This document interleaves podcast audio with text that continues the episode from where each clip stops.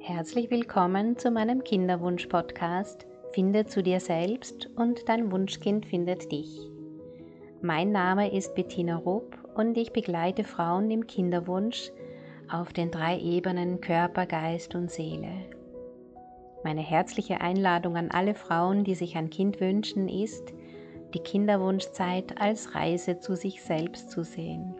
Und dazu möchte ich Impulse und Inspirationen geben.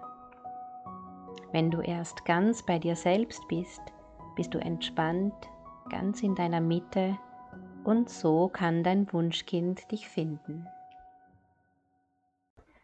Herzlich willkommen zu meinem Gespräch mit Dr. Franz Ruppert. Er ist Psychologe, Therapeut und Traumaexperte und äh, er hat eine ganz besondere Methode entwickelt, um Menschen zu helfen, einschließlich mir. Das ist die identitätsorientierte Psychotrauma-Theorie und Therapie. Ja, herzlich willkommen, lieber Franz. Danke, dass du dir die ja, Zeit nimmst. Mhm. Gerne. Mein, ja, mein Name mhm. ist Bettina Rupp und ich begleite Frauen im Kinderwunsch. Und das ist jetzt auch das Thema, zu dem ich ähm, Fragen habe. Mhm ähm, der Kinderwunsch und ähm, welche Bedeutung die eigene Geburt, ähm, die eigene Schwangerschaft und die eigene Kindheit haben. Und ähm, ja, die damit verbundenen ähm, Gefühle der Angst, der Hilflosigkeit, ähm, der Ohnmacht und der Druck und der Stress, der entsteht für diese Frauen ähm, besonders wenn äh, sich dieser Wunsch nicht erfüllt oder momentan nicht erfüllt.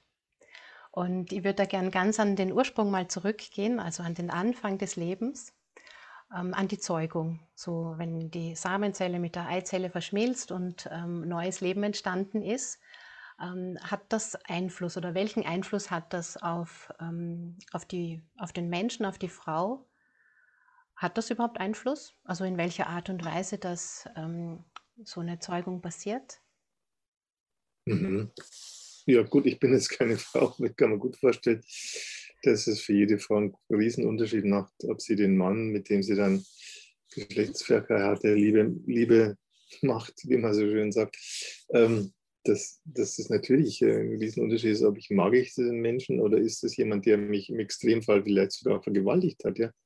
Oder der, äh, wo ich, wo ich, ja gut, aus welchen Gründen auch immer, ob das unter Drogeneinfluss, unter Alkoholeinfluss oder ob das äh, in der normalen, in der Ehe so routinemäßig ist. Also ich glaube, das hat einen großen Einfluss, was dann letztendlich so das erste Moment ist, wenn eine Frau dann merkt, ich bin schwanger, ob sie sich jetzt darüber freut, ja, und äh, freuen kann oder ob sie sagt, oh Gott, nee, nicht, will ich ja gar nicht, passt überhaupt nicht, äh, mit dem Mann schon gleich gar nicht. Also das ist, glaube ich, ein Rieseneinfluss.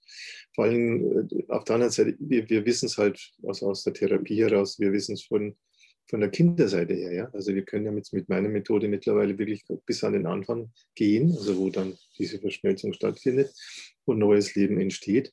Und dieses neue Leben sofort unmittelbar wahrnimmt, wo bin ich denn da gelandet? Bin ich da in etwas gelandet, was mir, wo, wo ich willkommen bin, wo ich auch sein darf, äh, wo da vielleicht sogar eine, eine Freude da ist. Oder es gibt da das zwei, zwei, zwei Situationen, die nicht sehr, sehr schön sind.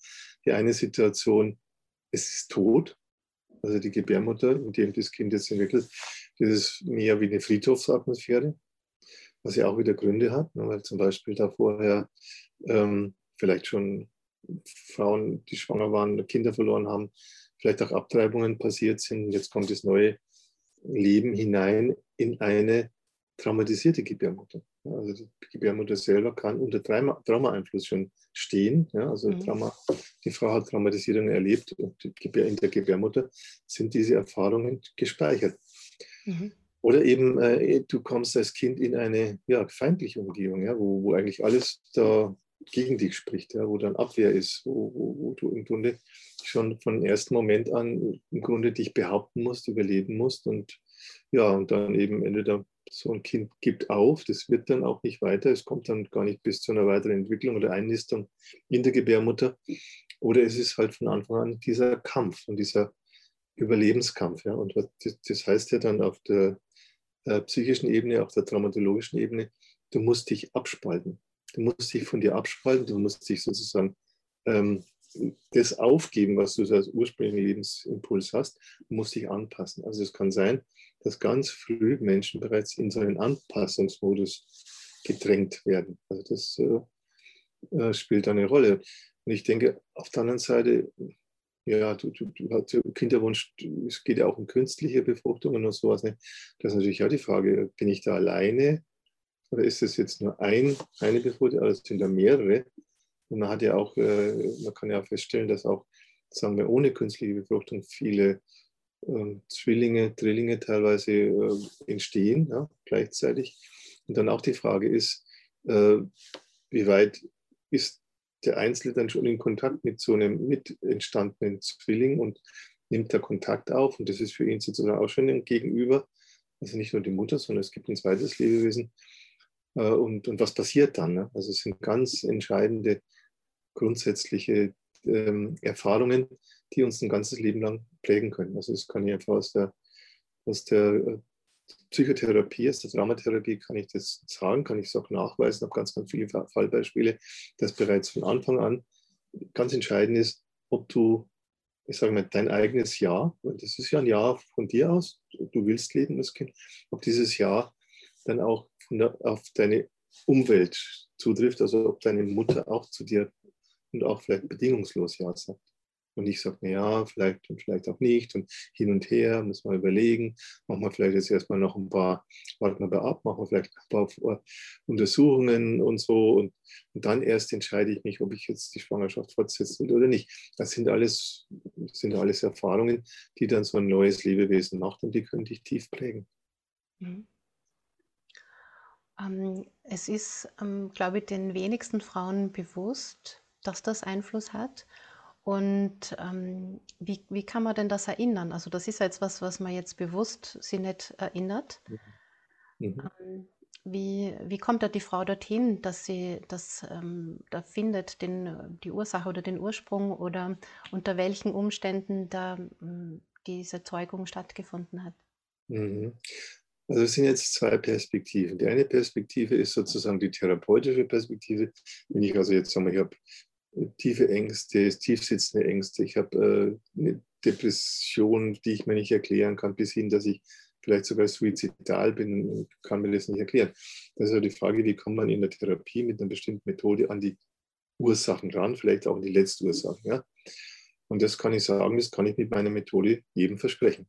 Also ich habe mhm. eine Methode entwickelt, wo jemand sein Anliegen formuliert und über das Anliegen kommst du entweder gezielt oder eben vielleicht sogar un, unbewusst, weil da irgendwas drinsteckt in einem Anliegen, was sich so weit zurückführt, kommst du dahin. Also das kann ich wirklich jedem versprechen. Äh, das hätte ich vor ein paar Jahren oder vor zehn Jahren noch nicht sagen können. Heute sage ich es. Ja. Wer immer seinen Lebensanfang äh, erkunden will, studieren will, herausfinden will, ob ihn da was vom Anfang an sozusagen tief prägt, der kommt da auch. Das ist möglich. Ja. Das ist so die therapeutische Schiene. Das andere, glaube ich, was du jetzt auch nochmal ansprichst, ist ja überhaupt mal so eine allgemeine Bewusstseins.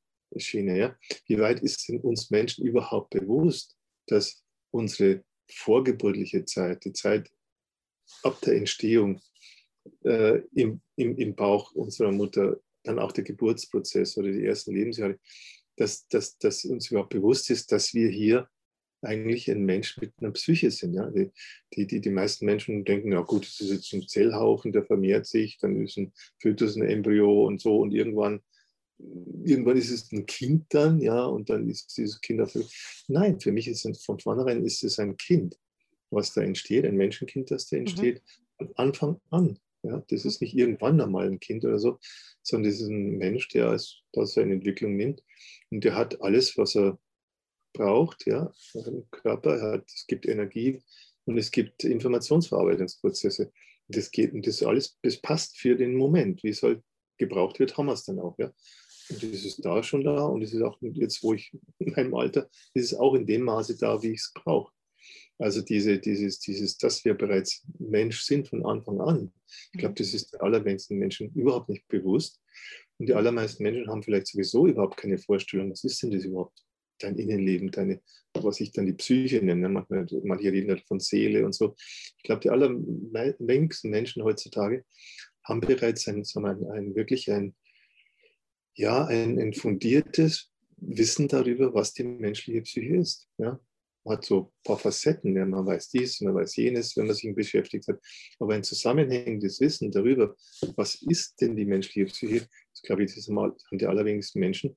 Und deswegen, äh, ja, passiert so viel mit ihnen, passiert auch so viel mit ihrer Psyche, werden sie auch im Grunde von ihrer Psyche oft äh, geplagt, also werden sie auch von psychischen Problemen gebracht, aber sie haben halt keine Ahnung, wie sie dann damit umgehen sollen und äh, ignorieren es halt, solange es geht. Ja. Also so ist, erst wenn du vielleicht mal dann wirklich gezwungen wirst, ne, durch schwere psychische Erkrankungen oder sonst was, dann vielleicht beschäftigst du dich damit. Aber die meisten Menschen macht das nicht. Oder auch in unserer Gesellschaft ist das nicht weit verbreitet. Es ist noch, auch noch kein Schulwissen. Das wäre ja wichtig, dass man das Kindern schon ganz früh sagt, das ist die Außenwelt, aha, so sieht es aus, da gibt es Sonne, Mond und Sterne und was auch immer, die Natur und äh, den Erdball. Und, aber du hast eine Innenwelt. Und diese Innenwelt, wie schaut denn die aus? Wie entwickelt die sich? Ja? Was ist denn da alles da? Das wäre natürlich eigentlich super, wenn das von vornherein passieren würde, weil dann auch die Menschen viel bewusster auch zum Beispiel mit so Entscheidungen umgehen würden. Wie ist denn das, wenn ich dann selber ein Kind bekomme? Ähm, wenn ich weiß, wie Kinder sich entwickeln, wie das von Anfang ist, würden Menschen viel bewusster damit umgehen. Ja.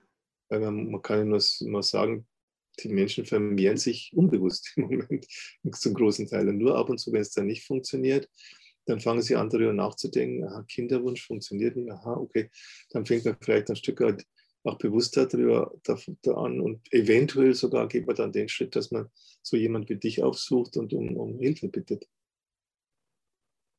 Genau, also wenn halt was nicht funktioniert und wenn was nicht kommt, dann hat man den Anlass, dass man da hinschaut. Und das ist ja ähm, gut in gewissem Sinne, auch wenn es erstmal viel Schmerz bringt. Und ähm, ich merke das auch in meinen Begleitungen, da gibt es dann irgendwann mal den Punkt, wo so ein Innehalten ist und, und wo ich das dann auch merke, dass da zu die Erkenntnis kommt, vielleicht ist es ganz gut, dass noch kein Kind da ist. Weil wenn ich mir dieses ganze, diesen ganzen ähm, Berg anschaue, der da noch vor mir liegt, ähm, bin, bin ich ganz froh, dass ich das noch nicht weitergegeben habe. Genau, genau. Also man kann auch sagen, jetzt in meiner äh, Terminologie der Psychodramaturgie, der Kinderwunsch kann sehr, eine sehr große Überlebensstrategie sein. Ja? Also ich okay. lenke mich von, von, der Auseinandersetzung okay. mit mir selber ab. Äh, ja, und beschäftige mich nicht mit mir selber. Und stattdessen denke ich, ja, das das Kind ist vielleicht auch die Lösung meiner Probleme. Ja. Genau. Jetzt fühle ich mich vielleicht innerlich leer oder nicht ausgefüllt oder irgendwie fühle ich mich unter Druck, dass ich jetzt irgendwie Erwartungen erfüllen soll. Und dann mache ich das halt, ja. Und dann geht es ja in allererster Linie quasi um mich und nicht um das Kind. Es geht ja quasi, dann ein Kind wird dann funktionalisiert, um äh, bestimmte Vorstellungen zu realisieren oder um letztendlich vielleicht auch, um sich, um weiterhin vor sich selbst davon zu laufen. Mhm. Also so gesehen ist das eine große Chance, oder die Zeit? Also sage sag ja immer, die, die Frauen sehen es dann erst mit der Zeit so, aber das ist eine große Chance und, und eigentlich ein Geschenk, ähm, so diese Zeit auch zu nutzen, sich ähm, mit, äh, zu sich selbst zu finden oder mit sich selbst mhm. zu mhm. beschäftigen und ähm, sich mal selbst ins Herz zu holen, ins eigene Herz zu holen. Mhm. Ja, oder halt erstmal so das mit meiner Methode und ich glaube, du arbeitest ja auch mit dieser Anliegenmethode. Mhm kann mich noch erinnern, als ich da vor ein paar Jahren in, in Rumänien war, da waren viele junge Frauen, die haben dann einige, ja, haben alles so das Kinderthema noch gehabt und so. Und dann war dann zum Beispiel welche, die sagen, ah, ich, ich will ein Kind. Ja. Sage ich, okay, schau das an, schau das, schau das an, ich will ein Kind. Ja, jetzt, haben ja bei der Anliegenmethode mittlerweile drei, maximal drei Resonanzpunkte, dann kann sich jemand sagen, ich will Kind. Und dann kommt schon raus, für was das steht, ja, und wo, wie, wie stark ist das Ich eigentlich, äh, wie sehr ist es Will, ein gesundes Will oder eine, Überlebens, eine Überlebensstrategie und was, für was steht das Kind, ja. Äh, steht es wirklich äh, jetzt als, als etwas, was ähm, zukünftig kommen soll? Oder ist es etwas, was bereits in mir ist, mein inneres Kind? Ja? Also, dass ich im Grunde erstmal Zugang finden müsste zu meinem eigenen abgespaltenen inneren Kind, mich mit dem verbinden könnte, damit ich überhaupt in der Lage bin, als eine erwachsene Frau Kinder zu bekommen. Weil ich ja. glaube, das ist ja eines der größten Probleme, ja. dass die meisten von uns, auch Männer genauso wie Frauen, äh, Schwierigkeiten haben, tatsächlich erwachsene Menschen zu werden. Ne? Und was heißt jetzt erwachsene Menschen? Da habe ich, da habe ich jetzt eigentlich mittlerweile auch eine klare Definition. Erwachsener Mensch bist du erst, wenn du dich von deiner Mutter gelöst hast. Mhm. Also wenn du nicht mehr in deiner, mit deiner Mutter verstrickt bist, wenn du nicht in, einer, äh, in dieser Mutter-Kind-Verhältnis also zur eigenen Mutter, wenn sozusagen das dich nicht mehr bestimmt, das nicht mehr dein, dein, dein Innenleben bestimmt, ja, deine Art und Weise, wie du die Welt siehst und wie du Beziehungen siehst, wenn du dann nicht mehr von deiner Mutter an deine Mutter gebunden bist, dann kann man sagen, dann bist du eigentlich erwachsen geworden und dann bist du wieder in der Lage, selbst Eltern zu sein und dann selbst wieder Mutter zu sein und das an, einem Kind anbieten zu können. Mhm. Und das sieht natürlich duster, wenn man sich das anschaut, sieht sehr duster aus. Die meisten Menschen hängen nach wie vor, also das merkt man auch in den Partnerschaften ja schon. Ja. Du heiratest jemanden und, hast, und plötzlich stellst du fest, ja, der ist noch mehr mit seiner Mutter verheiratet als mit dir, ja, und hat noch viel mehr. Und du musst dann, dann irgendwie dann irgendwie so immer so Rücksicht nehmen, ja, weil, weil der mit seiner Mama noch nicht, nicht abgeschlossen hat gibt es ja sowohl in Bezug auf Frauen wie auf Männer. Und dann geht es ja dann weiter. Ne? Und dann ist dieses nicht gelöst sein, dann, dann kommt noch ein Kind dazu. Ja? Und dann wird aber das Kind eben auch so aus dieser ungelösten eigenen Mutterbeziehung, wird das Kind dann mit eingebastelt in dieses Konstrukt. Ja? Woran wird, wird man jetzt merken, dass man ähm, noch verstrickt ist mit der Mutter, beziehungsweise ähm, ob man schon frei ist? Wie? Das merkt jeder Selbstbewegung. Jeder Selbstbewegung ist meine Erfahrung, spielt die Mutter eine gewisse Rolle. Ja? Und äh, ja, und dann kann man, das sehen, kann man sehen, wie weit ist das gelöst und wie weit ist da noch eine ganz enge Verstrickung. Ich würde erstmal bei den meisten Menschen sagen, geh davon aus, wenn du dich noch nicht therapeutisch wirklich äh, mit dir selber beschäftigt hast, wenn du nicht aussagen, geh davon aus, dass du nach wie vor mit deiner Mutter verstrickt bist. Weil es eben, hat gute Gründe, ne? die Art und Weise, wie eben äh, ja, wie viele unserer Mütter dann auch Traumaerfahrungen gemacht haben und deren Mütter auch schon wieder unsere Generationen, die Frauen ja so ja auch unter Gewalt gelitten haben, unter Kriegen gelitten haben, unter partnerschaftlicher Gewalt. Äh, da kannst du davon ausgehen, dass die meisten Mütter traumatisierte Mütter sind und dann können, kannst du dich als Kind von einer traumatisierten Mutter gar nicht so einfach, kannst dich weder mit ihr gut verbinden, noch kannst du dich gut von ihr lösen. Ja, es braucht einen eigenen eigenen äh, Prozesse, braucht eigene Prozesse dazu, damit das stattfindet. Unbewusst, mhm. wenn es unbewusst läuft, kannst du davon ausgehen, dass es auch unbewusst nach wie vor diese Verstrickung mit der eigenen Mutter gibt. Mhm. Wenn wir so jetzt weitergehen, also wenn jetzt haben wir die Zeugung gehabt und dann ähm, ist das Baby ja neun Monate lang, ähm, im Idealfall neun Monate, Monate lang im Bauch der Mutter, so verbunden, ganz tief verbunden, sowohl mit dem Körper als auch mit ihren Gefühlen. Was ähm, kannst du da ein bisschen was dazu sagen? Was kann während der Schwangerschaft ähm, passieren? Oder ähm ja, von, vom Kind aus her ist immer die, die Suche nach der Verbindung zur Mama. Also das Kind sucht immer die, den Kontakt mit der Mama. Und äh, ich sage nicht nur so neutral Kontakt, sondern das Kind liebt seine Mama. Also von Anfang an gibt es sowas wie eine instinkthafte Liebe von Kindern zu ihrer Mama hin. Und umgekehrt erwarten sie ja auch, dass sie von ihrer Mama geliebt werden. Also dass da Signale kommen von der Seite der Mutter, ich liebe dich. Ja? Ähm, vom Kind her ist es so da. Ob das von der Mutter da ist, ob die Mutter das will, das Kind lieben oder auch kann, das muss man auch unterscheiden. Selbst wenn jemand sagt, ja, ich, ich, ich, liebe Kind, die Frage ist immer, kannst du es? Äh, und, und dieses Können hängt ja zum Beispiel davon ab, ob der eigene Körper, also die Gebärmutter, haben wir schon drüber gesprochen, oder überhaupt der ganze Bauchbereich, der ganze Genitalbereich, ob der, dieser Körper lebendig ist und dieses, das ein lebendiger Teil, Anteil von dir ist. Oder vielleicht hast du, hast du Unfälle erlebt, vielleicht hast du sexuelle Gewalt erlebt und dann hat sich sozusagen diese Region, diese Körperregion von dir, hat sich verhärtet. Es, es gibt ja mit zwei Reaktionen, entweder etwas geht in die Erstarrung als Traumareaktion oder etwas geht in die Erschlaffung.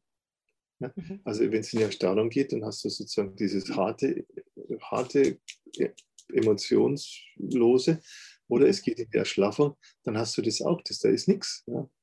Da ist da nichts als Gegenüber. Für das Kind ist da nichts mehr, wie wenn Watte.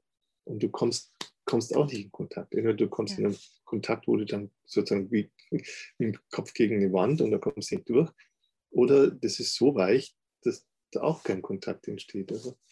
Und mhm. deswegen ist es so wichtig, dass Frauen, auch, auch bevor sie dann Kinder bekommen, sich mal überlegen, bin ich denn in diesem Bauchbereich oder im Sexualbereich, bin ich da traumafrei? Oder stecken da ganz viele Traumaerfahrungen aufgrund eben meiner bisherigen Lebensgeschichte, meiner Kindheitsgeschichte da drin? Und es ist nicht ratsam, unter den Umständen dann Mutter zu werden. Das kann man eigentlich sagen. Das ist, das ist immer mit äh, Komplikationen verbunden. Es ist immer dann letztendlich auch mit, äh, ja, ja, letztendlich mit, mit Leid verbunden. Mit auch, du hast du hast dann nicht die Freude, die du ja, die du dir hoffst. Ja? Meine Mutter haben ja so, wir haben Kinderwunsch und da stellen sie erstmal so alles toll vor und super und ja, sonst würde man es ja nicht machen. Ne? Aber muss es, das muss halt auch, ähm, muss halt auch passen. Es muss nicht nur der Wille da sein, sondern muss auch die Fähigkeit da sein, Mutter zu sein. Mhm. Können da auch so körperliche Symptome darauf hinweisen, so Endometriose zum Beispiel oder Zysten? Mhm. Glaube ja. Also ich, ich würde mir das alles, wenn du, wenn du weißt, du hast das, ich würde mir das alles anschauen. Man kann das mit meiner Methode kann man es ganz gut machen. Mhm. Kann man sich im speziellen Fall, warum gibt es bei mir Zysten? Was, was bedeutet das eigentlich? Welchen Hintergrund kann das haben? Und ja, warum, ja, im Grunde, warum reagiert meine Gebärmutter so, wie sie jetzt, wie sie jetzt gerade reagiert? Das kann man mit meiner Methode wunderbar ausloten. Mhm und ähm, auch die eigene Geburt ähm, anzusehen. Ähm, wenn ich so Frauen frage, wie die eigene Geburt war, ist da wenig Wissen darüber. Die, ähm, wenn sie die Mutter fragen, die weiß es meistens auch nicht. Mhm. Und ähm, welchen Einfluss kann da die Geburt haben? So? Naja, was, was wir immer wieder sehen, ist, dass äh, Frauen, wenn sie selber gebären, also wenn sie ein Kind zur Welt bringen, dass sie in dem Moment in den eigenen Zustand rutschen können, in dem sie selber geboren worden sind. Ja? Mhm. Also das ist so quasi, wir sprechen ja in der, in der Psychotraumatologie von, von Auslösereizen, von Triggerreizen. Das ist also jetzt ein starker Reiz, der hier auch körperlich, dann wo zur körperlichen Erfahrung gespeichert ist, dass das etwas auslösen kann und ein Trauma hochholen kann. Das heißt, du kannst in, in dem Moment, wo du das Kind, dein eigenes Kind gebärst, bist du plötzlich aber in, innerlich in einem Zustand von dem Kind, das, als du warst, als deine Mutter dich geboren hat. Ja. Und auch da habe ich äh, schon mit, mit Frauen auch gearbeitet. Neulich mal in Spanien mit einer Frau, die war im fünften Monat. Und ich sagte, ja, ich will jetzt erstmal mir wirklich meine eigene Geburt anschauen, damit ich nicht in der Gefahr bin, dass wenn ich dann das Kind zur Welt bringe, da reinrutsche. Und es war auch gut, war sie gut beraten, das zu tun, weil ihre eigene Geburt war nicht, äh, war, war dramatisch, war traumatisierend für sie. Und äh, hinterher hat sie gesagt, ihre, die Geburt dann ist gut verlaufen für dem Kind. Also auch hier im Sinne der Prävention, das kann man nur, kann man nur raten, macht es, ja. Macht es. Ja. Kümmert euch, bevor ihr das Kind gebärt, darum zu, herauszufinden, wie war meine eigene Geburt, was habe ich da erlebt. Und äh, da muss man eben gar nicht die Mutter fragen und das ist gar nicht notwendig, weil das ist ja das Schöne alles, was relevant ist, was an Informationen relevant ist, das steckt in deinem Körper drin. Ja? Mhm. Und du kannst, wenn du möchtest, kannst du, kannst du Zugang dazu bekommen. Ja? Das öffnet sich dir dann. Ne?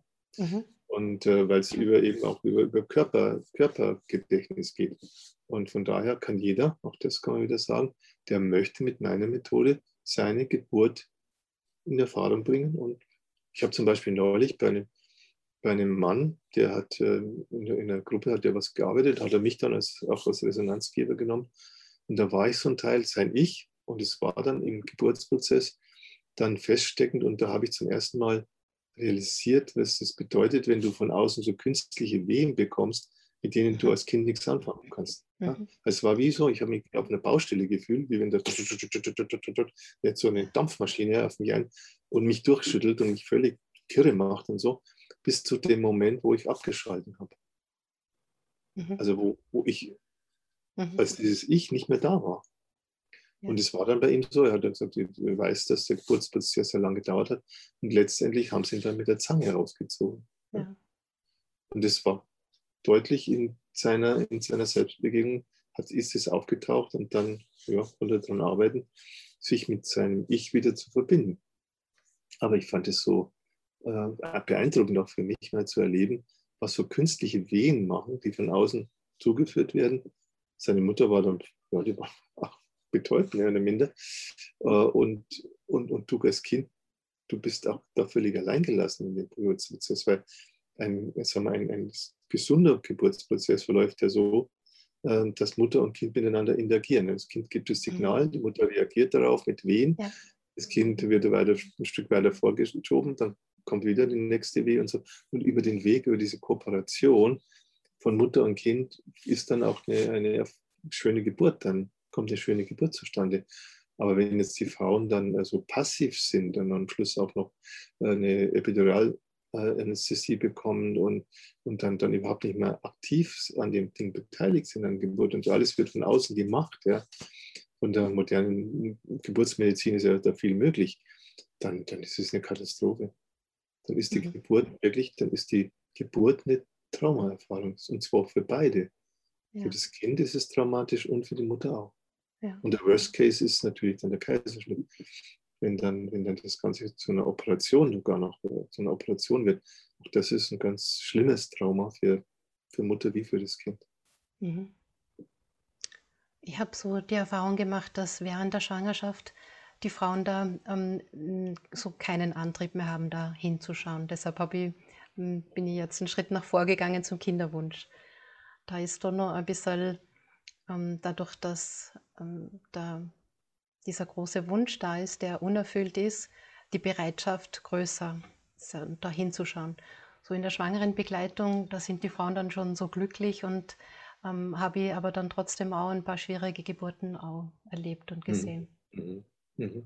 Ja, ja, es braucht eine gewisse sagen wir, Bewusstheit, ne, dass man sich dessen bewusst ja. ist, was kann ich mir da an Schwierigkeiten ersparen, genau. wenn ich das vorher mir anschaue. Mhm. Ja, das, das, wissen halt die meisten Menschen nicht. Also was, dass man in Bezug äh, auf die eigene Psyche und, und damit auch auf die Verbindung zum Kind da jetzt was tun kann, was, was mindestens genauso nützlich ist, wie jeden Tag die Zähne zu putzen, sich wirklich mhm. Vorsorge zu, zu machen, ja. präventiv zu arbeiten, das ist den meisten Menschen nicht bewusst und entsprechend äh, rasseln sie da rein, entsprechend sind sie dann hinterher vielleicht auch enttäuscht, entsprechend sind sie vielleicht nach der Geburt, kommen sie in diesen, diesen sogar in den depressiven Phasen rein und, ja. und verstehen okay. sich die Welt nicht mehr und, und, ja, und, und, und, und, haben dann Schwierigkeiten, gerade auch wenn, wenn so eine Geburt mit äh, Kaiserschnitt oder mit Zangengeburt und so, haben wir überhaupt Schwierigkeiten, dann diesen ganz wesentlichen Bonding-Prozess, der nach der Geburt stattfindet, ganz, ganz wichtig ist, ja, das Kind der Hautkontakt zu geben, Augenkontakt zu haben, sofort zu stillen, all diese, diese, diese ganz wichtigen äh, Prozesse, die ablaufen, damit da so, ja, sich Kind und Mutter ineinander verlieben können, so jetzt mhm. außen. Äh, dass das alles nicht stattfinden kann. Ja, das ist blockiert, man ist äh, betäubt, man ist noch unter, hat noch vielleicht sogar Narkosemittel in sich und, und dann muss man sich nicht wundern, dass das nicht funktioniert, dass dann etwas ganz Wesentliches fehlt, was so eine Mutter-Kind-Bindung zu einer, also einer glücklichen Beziehung dann macht. Mhm. Weil du vorhin gesagt hast, ähm, das steckt im Körper fest. Ähm, wie, wo steckt das fest oder wie funktioniert das, dass der Körper das erinnert oder dass sich das im Körper ähm, fest, feststeckt? Ja, im Grunde kann man sagen, jede Zelle und jede Zelle, jede Zelle ist, nimmt Informationen auf, speichert Informationen, gibt Informationen auf. Also kann in jeder Zelle stecken Information, kann was drinstecken an Erfahrung und dann natürlich verdichtet in Zellkonstellationen wie deinem Bauch, wie deinen Organen, wie, wie dem Herz, äh, Magen auch in den Muskeln, überall, je nachdem, welche Art von Trauma du erlebt hast, steckt da gespeicherte Trauma, ist da Traumaenergie in diesen Zellkonstellationen da drin und die wird frei, wenn man sich damit beschäftigt. Und damit hast du quasi wieder ein, ein, ein, ein traumafreies Herz oder vielleicht einen traumafreien Arm, auch was auch immer, wo, wo das äh, jeweils ja. das Trauma angesetzt hat an deinem Körper. Und beschäftigt heißt, ähm, es zu fühlen oder es zu erinnern? Oder was, was ist da der Moment, wo es Ja, den Zusammenhang, den Zusammenhang herzustellen zwischen äh, dem Symptom, das sich vielleicht zeigt. Ne? Das, dass dann Entzündung da ist, dass da eine Verhärtung da ist, dass eine Überanspannung da ist ähm, und, und dem, was damit zu tun hat. Ja? Mhm. Ein Geburtsprozess, eine Gewalterfahrung, ein Unfall, dass, dass, dass, dass dieser erstmal das verstanden wird, dass das Symptom ja nicht irgendwie einfach nur in der Luft hängt, sondern es hat eine Ursache. Und dann eben mit der Beschäftigung mit dem, was dann äh, an Gefühlen dann da war in diesem Moment, als das Trauma passiert ist, also ob das jetzt Schmerz war, ob das Angst war, ob das auch unterdrückte Wut war, ob das unterdrückter Ekel ist oder so, dass, mhm. dieses, dass dieses Gefühl dann wieder da sein darf und mhm. sich auf und damit sozusagen das, das, was vorher nicht zu Ende kam an der Erfahrung, jetzt zu einem guten Ende kommt. Ja. Und dadurch, mhm. das führt aber nur dann zu einem guten Ende, wenn auch die Gefühle, die du vorher abgespalten hast und erdrückt hast, in die jetzt frei werden. Mhm. Also wenn du dann zum Beispiel auch, was oft passiert, in so einen tiefen Schmerz kommst, der von ganz ja. unten kommt. Ja. Also heute zum Beispiel kann ich ein Beispiel, das war auch so, war dann, ich sage auch, die, meine, die Leute, mit denen ich arbeite, die können auch Zeichnungen machen. Und dann war jetzt heute eine Frau da, die hat eine Zeichnung gemacht, dazu so ein halb, so ein Kreis, also so ein Kreis, aber der war oben offen. Und dann so etwas, was in den Kreis hineingesteckt, ja, so eine ganz einfache Zeichnung. Von außen ja. vielleicht auch wie ein Apfelbild am Stiel oder so. Ja. Und dann stellt sie sich auf den, äh, erstmal auf den Kreis und hat das Gefühl, ich stehe jetzt quasi auf meinem Ei-Dotter. Ich stehe quasi am Anfang, wo ich, wo ich noch in diesem Ei war, wo, wo mhm. aus der Entwicklung heraus, aber ich kann mich nicht groß bewegen, ich kann mich nicht weiterentwickeln, weil alles außerhalb ist gefährlich. Mhm. Dann hatte sie eben auch so den Eindruck, dann also auf dem, auf dem Ding vor dem Stiel, hatte ich okay, das war wohl ein Abtreibungsversuch. Ja. Da hat meine Mutter versucht, einen Abtreibungsversuch zu machen. Und ähm, ich musste mich irgendwie immer auf der Hut sein. Ich musste immer gucken äh, und darauf hoffen, ne, dass meine Mutter, die ja auch dann dissoziativ ist, immer wieder von, von verschiedenen inneren Zuständen switcht, dass die vielleicht vergisst, dass es mich gibt, ja, dass die manchmal nicht daran denkt, dass sie schwanger ist, sodass ich wieder mich weiterentwickeln kann. Und äh, letztendlich äh, war dann auch die, die, die, die Auflösung war dann drin, ähm, dass dieser Anteil, der mit dem Stil, das auch ihren Anteil hier von ihr war, dann wirklich gedacht hat, es ist Liebe, dass meine Mutter mich nicht getötet hat. Das ist quasi ein Beweis ihrer Liebe, dass sie mich nicht getötet hat. Ja. Mhm. Und quasi kann man sagen, auf so einem minimalen, äh, auf sowas Minimales hat sie sich sozusagen letztendlich reduzieren lassen. Liebe ist, wenn ich nicht umgebracht werde. Ja. Und dann habe ich mit ihr halt herausgearbeitet in diesem Prozess, dass es alles andere als Liebe ist, ja, dass ich nicht umgebracht werde. Liebe ist was ganz was anderes. Und habe sie dann auch gebeten, sag, jetzt sag doch mal, was wäre denn für dich Liebe von der Mama, was du dir als Liebe wünschst und so. Und dann kam sie eben ran, hat es so, so erzählt, was sie sich wirklich von der Mama wünscht, geliebt zu werden. Und dann kam allmählich immer mehr so, also sie war bisher so abgeschnitten, Kopf, Körper. Und dann ist immer mehr von unten dann dieser Schmerz hochgekommen. Und plötzlich ist er über diese Schwelle da hier drüber und dann hat sie so tief, aus tiefen Herzen heraus geweint und so. Und hinterher war sie so froh, sagt sie, ja, mein Gott, als einerseits Jetzt weiß ich, ich habe so ein gutes Basisgefühl, in diesem Ei zu stehen, ist ein tolles Gefühl gewesen. Und gleichzeitig habe ich jetzt das Gefühl, ich kann wachsen. Ich kann mich jetzt wirklich entfalten. Jetzt habe ich, schön ist jetzt auch Ostern, ne? so, ich habe das Gefühl, jetzt, ja, wenn das Ei jetzt plötzlich so, jetzt fängt es an, nach außen zu gehen und nicht mehr nur so zu verharren und sich so defensiv zu schützen, sondern ich gehe nach außen. Also ich war sowas, so ein, so ein Happy heute, als die dann die Praxis verlassen hat. Das hat mich auch sehr gefreut. Mhm. Also wenn du das so erzählst, ähm, es braucht wohl Mut, oder da anzufangen, aber ähm, wenn man dann sieht, wie, ja, die kam auch, wie glücklich die kam das auch, ausgeht. Die, genau, die, die kommt immer so von ein paar hundert Kilometer Entfernung, kommt sie so alle zwei, drei Wochen, mache ich mit ihr so eine Einzelstunde und die hat auch gesagt, du, diesmal bin ich mir kaum richtig Panik gehabt. Ich dachte, oh Gott, so.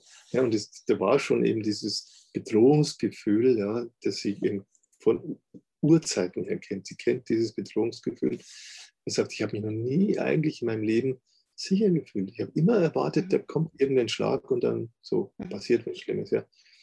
Und das hat sie auch nochmal ganz tief so in den Schmerz gebracht, dass sie ihr Leben bislang so verbringen musste, immer in Erwartung zu sein, ja, von diesem Tötungsversuch, ne? dass die Mama jetzt doch probiert, mich noch ein zweites Mal vielleicht probiert, mich zu töten. Und sie sagt, das ist unfassbar, dass ich bisher so leben musste. Und äh, sie ist dann, wow, es geht auch anders. Ja.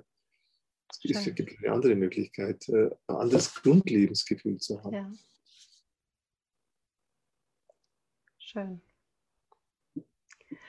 Ähm, ich habe ähm, hin und wieder auch Frauen, die ja entweder wissen sie es oder sie erinnern sich, dass da noch ein, ein, zweiter im Bauch war. Also dass da ein Zwilling oder sogar noch jemand da war. Und ähm, da bleibt so ein bisschen eine Sehnsucht oder mir kommt vor, da, da bleibt so eine Sehnsucht, die als Kind schon empfunden wird, äh, dass da was fehlt und nur was kommen muss oder nur was dazugehört. Mhm. Ja, sehr häufig. Also es tritt immer wieder auf. Von mir war es auch so. Äh, ich hatte auch so einen äh, mit mir in sich entwickelnden Zwilling. Und ich kenne das. Ich, kenne diese tiefe Trauer auch. Also diese Trauer, dass da jemand gestorben ist, dass da jemand weg ist. Ja? Mhm. Und mir ist es erst da aufgefallen, dass das so was ist, als bei uns meine Katze gestorben ist. Ja? Die habe ich auch sehr geliebt, unsere allererste Hauskatze und so. Also, und dann, dann, dann ist er plötzlich verstorben und das hat mir in so einen tiefen Schmerz hineingebracht, wo ich dann dachte, das kann doch gar nicht sein. Jetzt sagen wir nur wegen der, wegen der Katze, dass ich da so tief reinkomme. Und dann konnte ich es aufklären. Das ist auch die Verlusttrauer um einen äh, verstorbenen Zwilling bei mir mhm. war. Und das hat mir auch sehr, sehr geholfen. Also wirklich dann ähm, mehr bei mir zu sein und nicht so ja, von so einer unter, unterschwelligen Trauer auch äh, geprägt zu sein. Ne? Das ist ja auch mhm. belastend ist ja auch belastend, wenn man das so mit sich herumschleppt, so eine nicht aufgelöste Verlust, sondern auch nicht aufgelösten Verlustschmerz. Und auch das äh, kann man mit meiner Methode gut, gut klären. Ach, das kann man gut klären. Mhm. Und ja, wenn wir jetzt bei der Geburt waren, die Kindheit, die früheste Kindheit oder wenn das Baby dann auf der Welt ist, ähm, was, wie, was kann da passieren oder was wäre da was wären da ja, Das Schlimmste ist ja diese frühe Trennung, dass das Kind mhm. und Kind und Mutter früh getrennt werden. Da, da reichen ja schon Stunden. Mhm. Bei meiner Frau war es auch Kaiserschnitt und dann liegt die da ein paar Stunden alleine und keiner kümmert sich um sie. Das ist ja grausam, ja. Und ist ein Horror. Also das Kind und Mutter müssen, müssen zusammen sein, müssen, müssen auch immer zusammen sein. Darf nicht so, wie wir es ja früher hatten, ne? die Kinder kommen auf die Kinderstation, bleiben da erstmal, werden vielleicht auch sogar, äh, erstmal kriegen sie nicht Brustnahrung, sondern irgendwie gleich schon Milchnahrung und dann vielleicht alle vier Stunden zur Mama gegeben, dann kurz gestillt, dann wieder. Also das haben wir in den 60er Jahren haben wir ganz viele Leute erlebt und kein Wunder, dass so viele Menschen dann depressiv geworden sind aus dieser Generation, äh, wenn man das erlebt. Also das Kind braucht einfach die Mama, das braucht den Körperkontakt der Mutter. Und äh, was wir auch heutzutage haben, die, die Gefahr besteht ja, dass Mütter dann wieder relativ früh zur Arbeit gehen können, weil man dann sagt, du kannst die Kinder in die Kindergrippe geben. Und auch da wird viel zu früh dem Kind abverlangt, auf den Körperkontakt über Stunden und fast einen halben Tag und so äh, von der Mama zu verzichten. Und das äh, ruft einfach letztendlich auch äh, so viel Not in dem Kind hervor, dass es sich dann im Traumazustand kommt und dann entsprechend spalten muss. Mhm. Also Kinder werden dadurch, sage ich mal fast so, auch systematisch traumatisiert. Ganze Generationen von Kindern werden durch so frühe Fremdbetreuungen ganz systematisch auch traumatisiert. Mhm. Also im Idealfall bleibt das Baby bei der Mama immer rund um die Uhr? Ja, klar. Wie, lang, wie, wie lange oder wie lange wird das, das muss, muss ja das, die Mutter mit dem Kind herausfinden. Und das Kind äh, will ja auch wieder dann seine Phasen, wo es schlafen will, äh, hat seine Phasen, wo es auch wirklich allein sein will, wo es vielleicht auch Phasen hat, wo es auch mit jemand anderen sich beschäftigen kann. Und das muss halt das Kind allmählich äh, lernen, ne? dass, es, dass es immer ein Stück weit unabhängiger wird. Das wollen die Kinder ja auch. Die Kinder ja. wollen ja nicht ewig an ihren Müttern hängen, aber die brauchen halt, das ist halt unsere Menschennatur. Das, das muss halt eine Frau auch, wenn sie Mutter sein will, dann ist sie Menschenmutter und eine Menschenmutter hat, hat ein Menschenkind. Das Menschenkind hat einfach bestimmte Bedürfnisse, weil wir Menschen ja so, sagen wir, alle Frühgeburten sind, wir kommen so ganz hilflos zur Welt und, und äh, brauchen diese Fürsorge. Ne? Das ist ja im Grunde, kann man sagen, die Geburt ist ja nur so ein Kompromiss, dass man sagt, innen geht es nicht weiter, der Bauch kann sich nicht weiter ausdehnen und mhm. soll sich nicht entdecken, das wird dann so alles so instabil. Also wird das Kind geboren und jetzt ist die Idee eigentlich, ich denke von der Natur auch, das Kind ist jetzt erst noch mindestens ein Jahr in engen Körperkontakt mit der Mama. Das mhm. sieht man ja auch bei manchen Primaten, die, die hängen dann im Fell von der Mutter und die klammern sich da dran. Ne?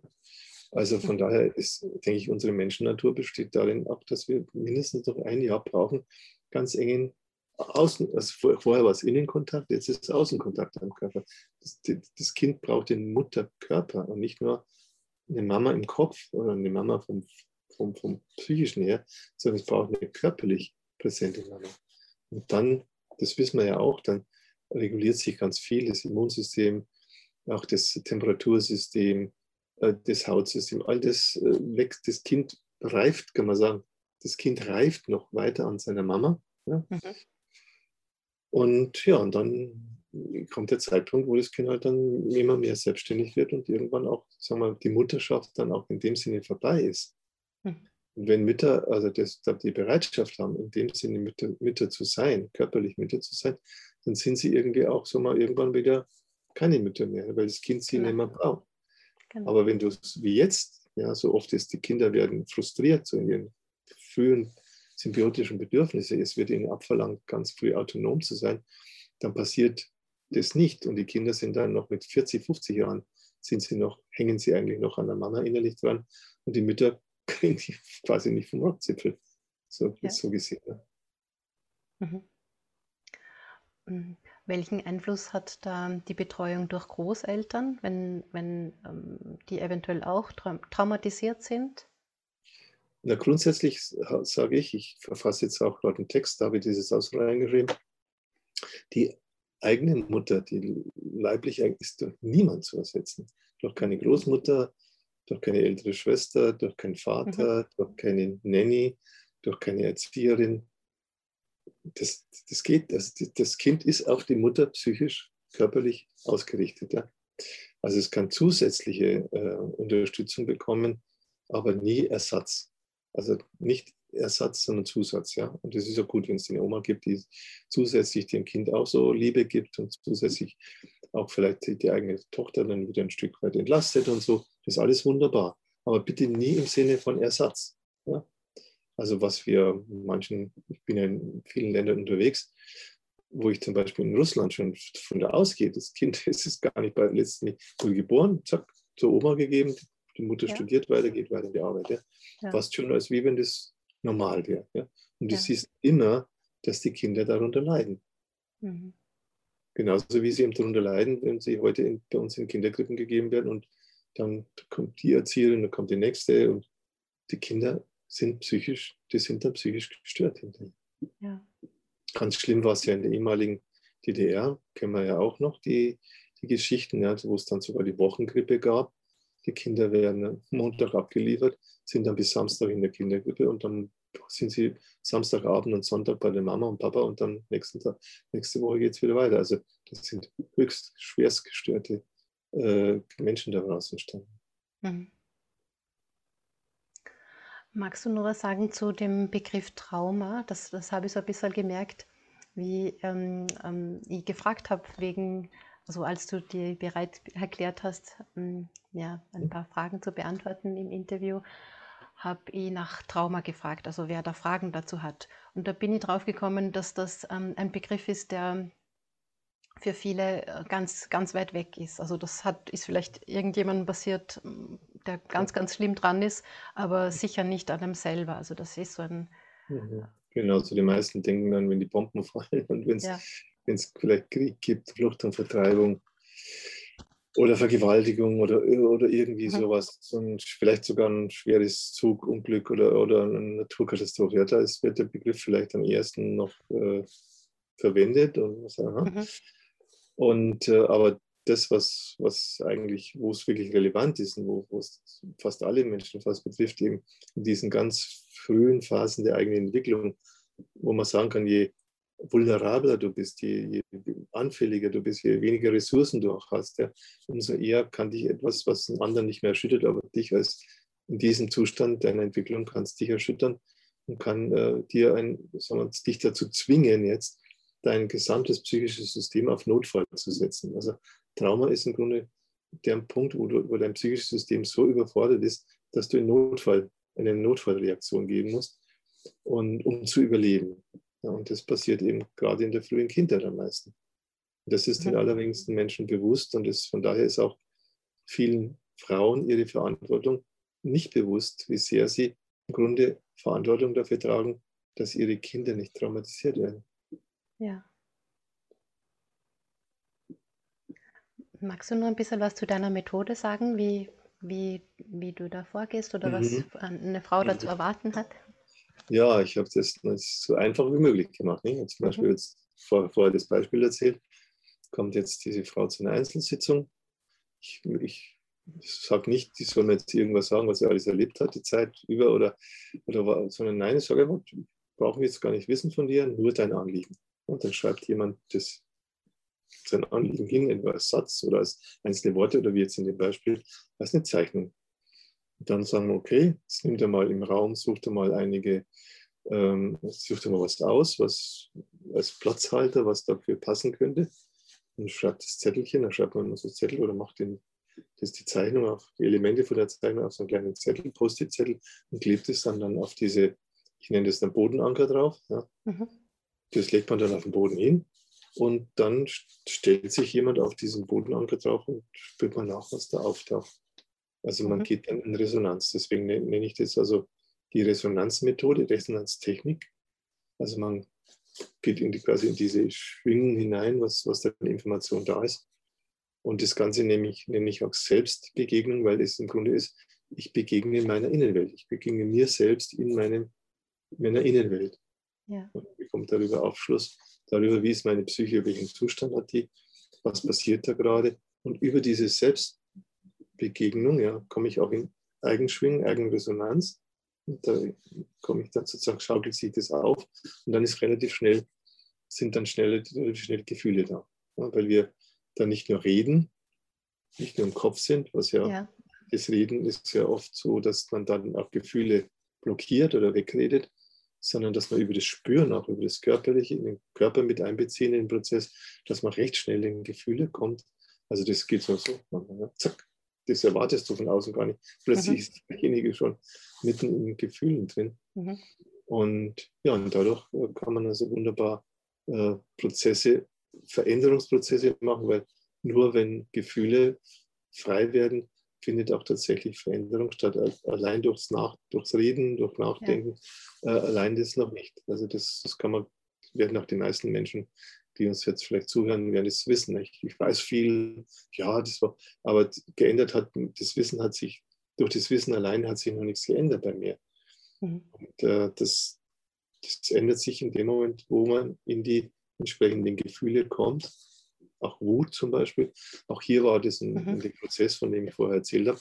habe ich gesagt, ja, hm, ja, bist du da nicht irgendwie auch wütend ja, darüber, dass du da so behandelt worden bist und sagst, ja, ich war jetzt die letzten Wochen war richtig stinksauer und wütend, aber jetzt kann ich es zuordnen, ja. wo eigentlich die Quelle der Wut herkommt. Das ist immer auch wichtig, wenn man solche Gefühle hat, Ängste, auch Wut, dass man es zuordnen kann. Mhm. Weil darüber löst sich dann auch dieses Gefühl wieder auf. Okay. Also so ist so ein Prozess, der dauert dann circa eine Stunde. In dem Fall war es sogar etwas kürzer. Und ja, und sie war ganz glücklich, weil sie hat es geklärt. Das Anliegen ist ja etwas, wo du ein, quasi ein, vielleicht auch ein, ein, ein, ein ungelöstes Problem. Das Anliegen stellt, stellt ein ungelöstes Problem dar. Ist ja. auch ein bisschen rätselhaft immer. Mhm. Was ist denn da alles so? Und dann löst man quasi dieses Rätsel auf und löst das, das Problem, das dahinter steckt, auf. Und damit hast du wieder einen Riesenschritt nach vorne gemacht. Mhm. Für ein besseres Dasein, für ein, glücklicheres Dasein mit dir selber. Und das macht sich dann immer bemerkbar. Wenn du mit dir glücklicher bist, dann hast du sofort auch einen anderen Kontakt mit anderen Menschen. Genau, so habe ich das auch erlebt, ja.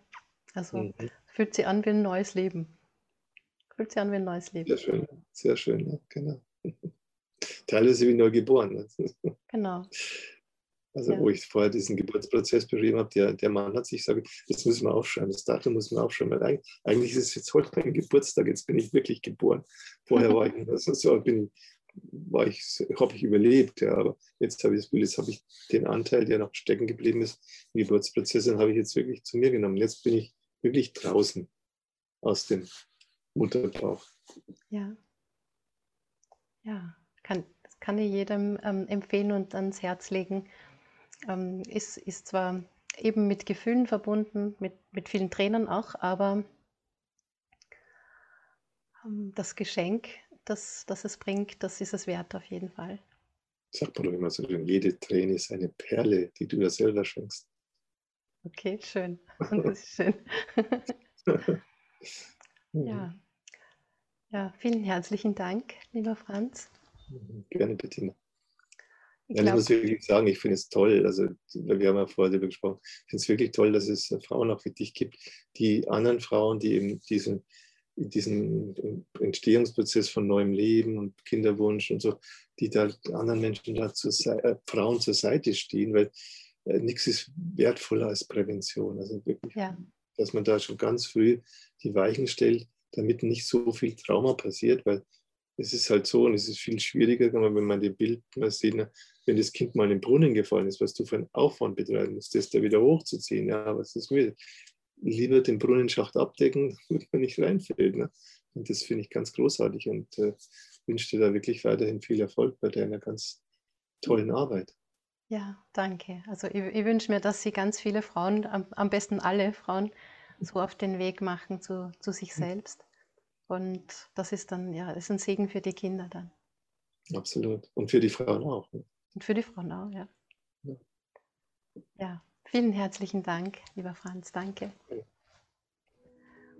Wenn du dir ein Kind wünschst und mit Leichtigkeit und Zuversicht schwanger werden möchtest, dann melde dich gerne bei mir. Das Erstgespräch ist kostenlos. Du kannst dir einen Termin auf meiner Seite www.ichselbstsein.at buchen. Ich mache den ganzen Tag nichts anderes, als Frauen dabei zu helfen, schwanger zu werden. Das ist meine größte Freude und meine Berufung. Und ich würde mich sehr freuen, wenn ich auch dir helfen darf, dein Baby bald in deinen Armen zu halten. Wir hören uns in der nächsten Episode. Alles Liebe.